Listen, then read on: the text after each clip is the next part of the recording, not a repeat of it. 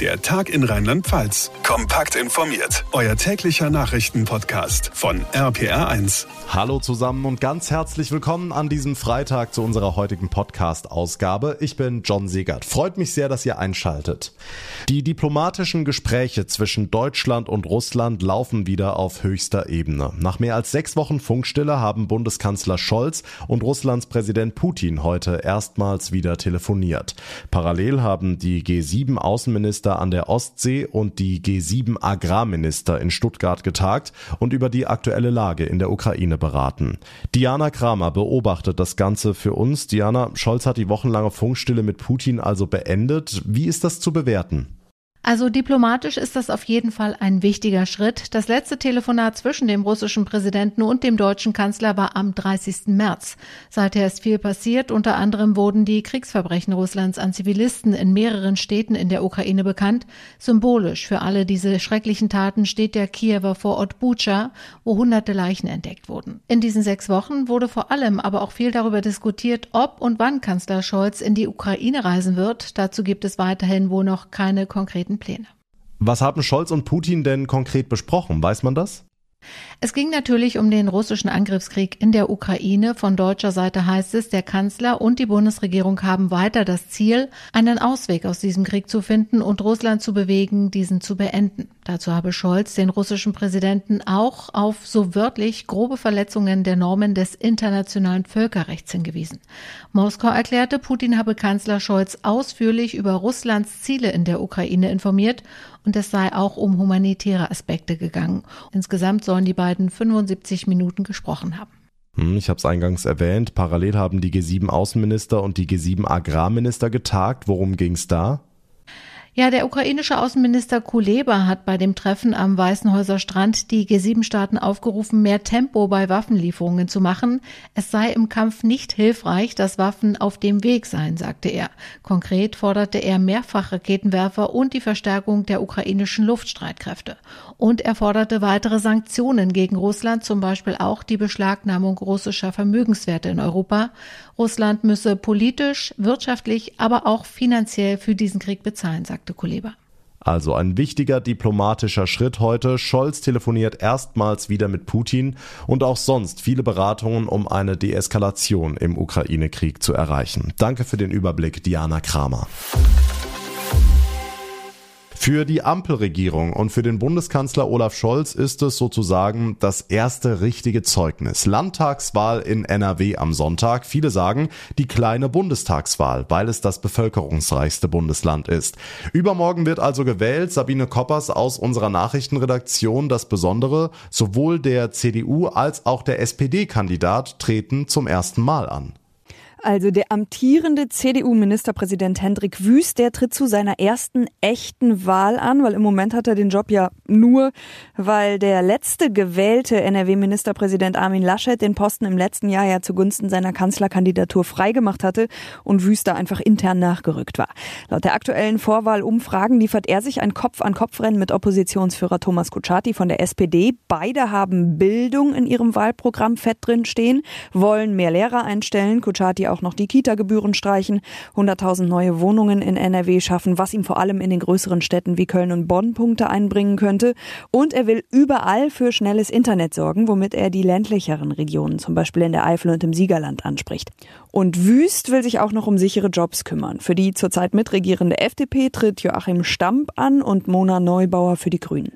Wüst und Kuchati, also die beiden Favoriten. Sabine, was viele nicht wissen, die Wahl wird in einigen Regionen immer noch von der Flutkatastrophe überschattet. Ja, in vielen Orten wird am Sonntag in Zelten gewählt, weil Grundschulen, Kitas, Turnhallen, Gemeindehäuser und wo sonst noch überall in der Regel gewählt wird, teilweise nach der Flut letzten Juli immer noch nicht wieder aufgebaut sind und die Gemeinden da auch jetzt wieder für die Landtagswahl nach Ausweichwahlräumen suchen mussten. Das gilt zum Beispiel für die sehr stark von der Flut beschädigte Stadt Bad Münstereifel oder laut Bürgermeisterin Petra Kalkbrenner auch für die Menschen im Ortsteil Zwistal-Miel. Bereits bei der Bundestagswahl 2021 mussten wir hier eine Zeltlösung suchen und insofern haben wir die Erfahrung gemacht, dass dieser Wahlort im Zelt genauso gerne genutzt wird wie das Wahllokal im Dorfhaus. Und dann noch vielleicht kurz was äh, organisatorisches mit Blick auf Corona. Auch in den in den Flutgebieten in der Region zum Teil noch aufgestellten Zelten sollen genau wie in allen anderen Wahlräumen Trennwände, Lüften, markierte Laufwege, Mindestabstände und Desinfektionsmaßnahmen gegen eine Ansteckungsgefahr mit Covid-19 helfen. Eine Maskenpflicht gibt es in den Wahllokalen am Sonntag nicht mehr, aber Maske tragen ist natürlich auch nicht verboten und wie wir alle wissen, kann man sich und andere damit natürlich am besten vor Corona schützen. Und da auch noch so eine kleine Maßnahme, bitten die Wahlämter drum, einen eigenen Stift mit in die Wahlkabine zu bringen. NRW wählt übermorgen am Sonntag. Die Analyse und Reaktion gibt's dann natürlich am Montag hier im Podcast. Und damit zu weiteren wichtigen Meldungen vom heutigen Tag, kurz und kompakt zusammengefasst von Franka Wolf. Schönen guten Tag.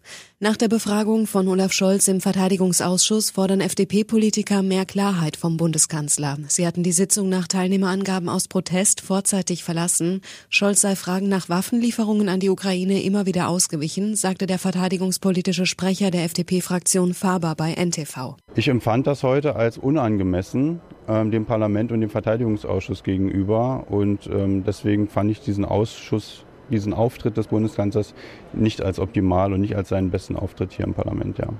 Sechs Kriegsverletzte aus der Ukraine werden derzeit in Rheinland-Pfalz behandelt. Die Verwundeten kamen über den Frankfurter Flughafen in verschiedene Kliniken, hieß es aus dem Innenministerium. RPA1-Reporter Olaf Holzbach. Schussverletzungen, abgetrennte Gliedmaßen, andere schwerste Verletzungen. Ob die Patienten aus der Ukraine Soldaten oder Zivilisten sind und wo genau sie behandelt werden, wird nicht verraten. Bei der Verteilung half das Kleeblattsystem aus der Corona-Pandemie, also die Aufteilung der Bundesrepublik in Versorgungsregionen. Rheinland-Pfalz ist zuständig für den Südwesten mit Saarland, Hessen und Baden-Württemberg. Bundesweit wurden mittlerweile über 100 Verwundete aufgenommen.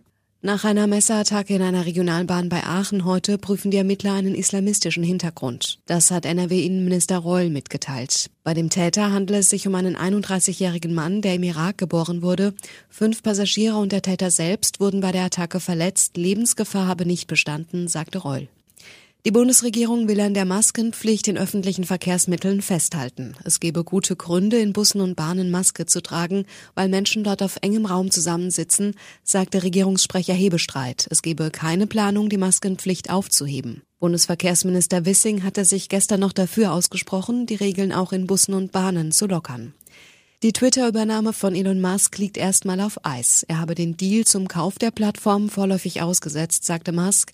Er wolle erst prüfen, wie viele Fake-Accounts es tatsächlich bei Twitter gibt. Rund zwei Stunden später versicherte er dann, dass er weiterhin an der Übernahme interessiert sei. Da war die Twitter-Aktie bereits um fast ein Viertel abgerutscht.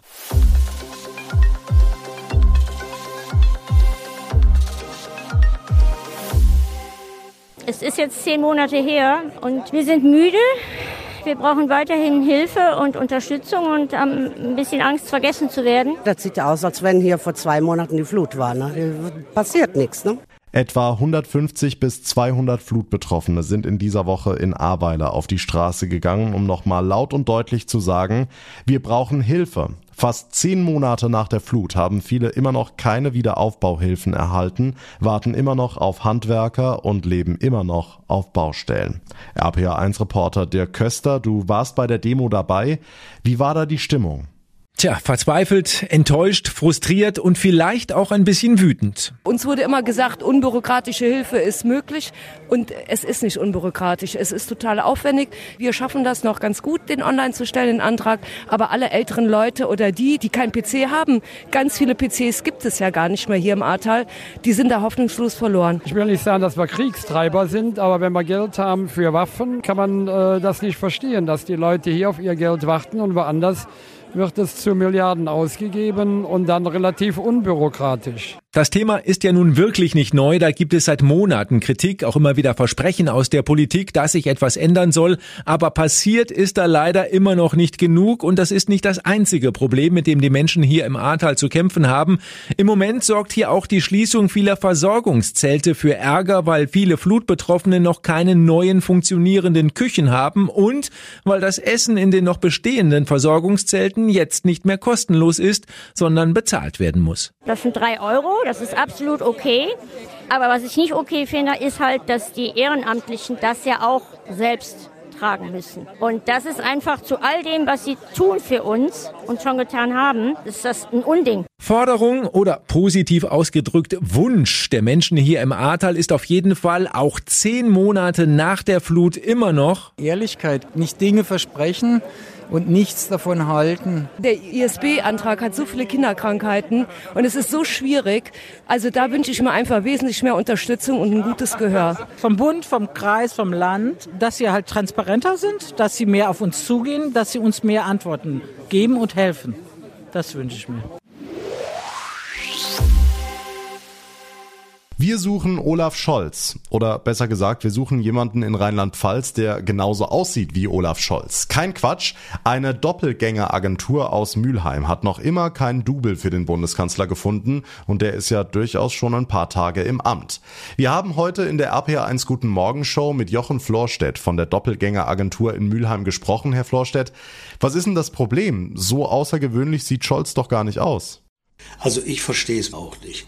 Ich habe ja schon fast 50 Bewerber bekommen und da war nur einer dazwischen oder darunter, der wirklich ein bisschen ähnlich gesehen hat vom Gesicht her. Und der war aber leider, das habe ich dann hinterher in einem Telefonat mit ihm erfahren, dass er 15 Zentimeter größer ist und 20 Kilo schwerer und das geht natürlich nicht. Also Gewicht und Größe müssen in etwa stimmen, aber was macht einen guten Scholz-Doppelgänger sonst noch aus? Also die biometrischen Merkmale, die sind ja bei dem Scholz nicht so unbedingt äh, viel. Das Einzige, was eben immer auffällt, das ist diese V-förmigen Augenbrauen und der Hinterkopf, der geht so nach hinten ein bisschen hoch. Und daran erkennt man den auch. Hm, jetzt geht's da ja um Leute, die, sagen wir mal, als Gag in die Rolle von Olaf Scholz schlüpfen, zum Beispiel bei einer Firmenfeier. Aber wie sieht so ein Doppelgängerjob tatsächlich aus? Wie muss ich mich da verhalten? Ist das schwierig? Sich so zu verhalten wie der Scholz, das ist ja sehr einfach. Der macht ja nichts. Und dann hat man einen schönen Tag, man wird durch die Gegend geflogen oder man fährt mit der Bahn, hat ein wunderschönes Hotel, lernt nette Leute kennen. Und das ist ja nun wirklich einfach. So ein, so ein Politiker, der kommt dann irgendwie auf die Bühne, tap, tap, tap, tap, hält dann vielleicht ein paar Worte als Rede. Meistens wird das auch gar nicht verlangt, da wird eigentlich nur erwartet, dass er sich so benimmt, wie das Original sich benehmen würde, wenn der irgendwo privat oder bei einer Firmenfeier auftaucht. Also, liebe Rheinland-Pfälzer, wer meint, er sieht Olaf Scholz ähnlich oder wer jemanden kennt, dann schickt uns eine Nachricht. Vielleicht mit Foto. Alle Infos, alle Kontaktmöglichkeiten findet ihr in der Folgenbeschreibung. Und das war's für heute hier im Tag in Rheinland-Pfalz. Ich bedanke mich ganz herzlich für eure Aufmerksamkeit und euer Interesse. Wenn ihr es noch nicht getan habt, dann folgt uns auf der Plattform, auf der ihr mir gerade zuhört. Dann bekommt ihr jeden Tag unser ausführliches Info-Update. Mein Name ist John Segert. Wir hören uns dann Montag Nachmittag in der nächsten Ausgabe wieder. Bis dahin eine gute Zeit, ein schönes sonniges Wochenende und vor allem bleibt gesund. Der Tag in Rheinland-Pfalz, das Infomagazin, täglich auch bei RPR1. Jetzt abonnieren.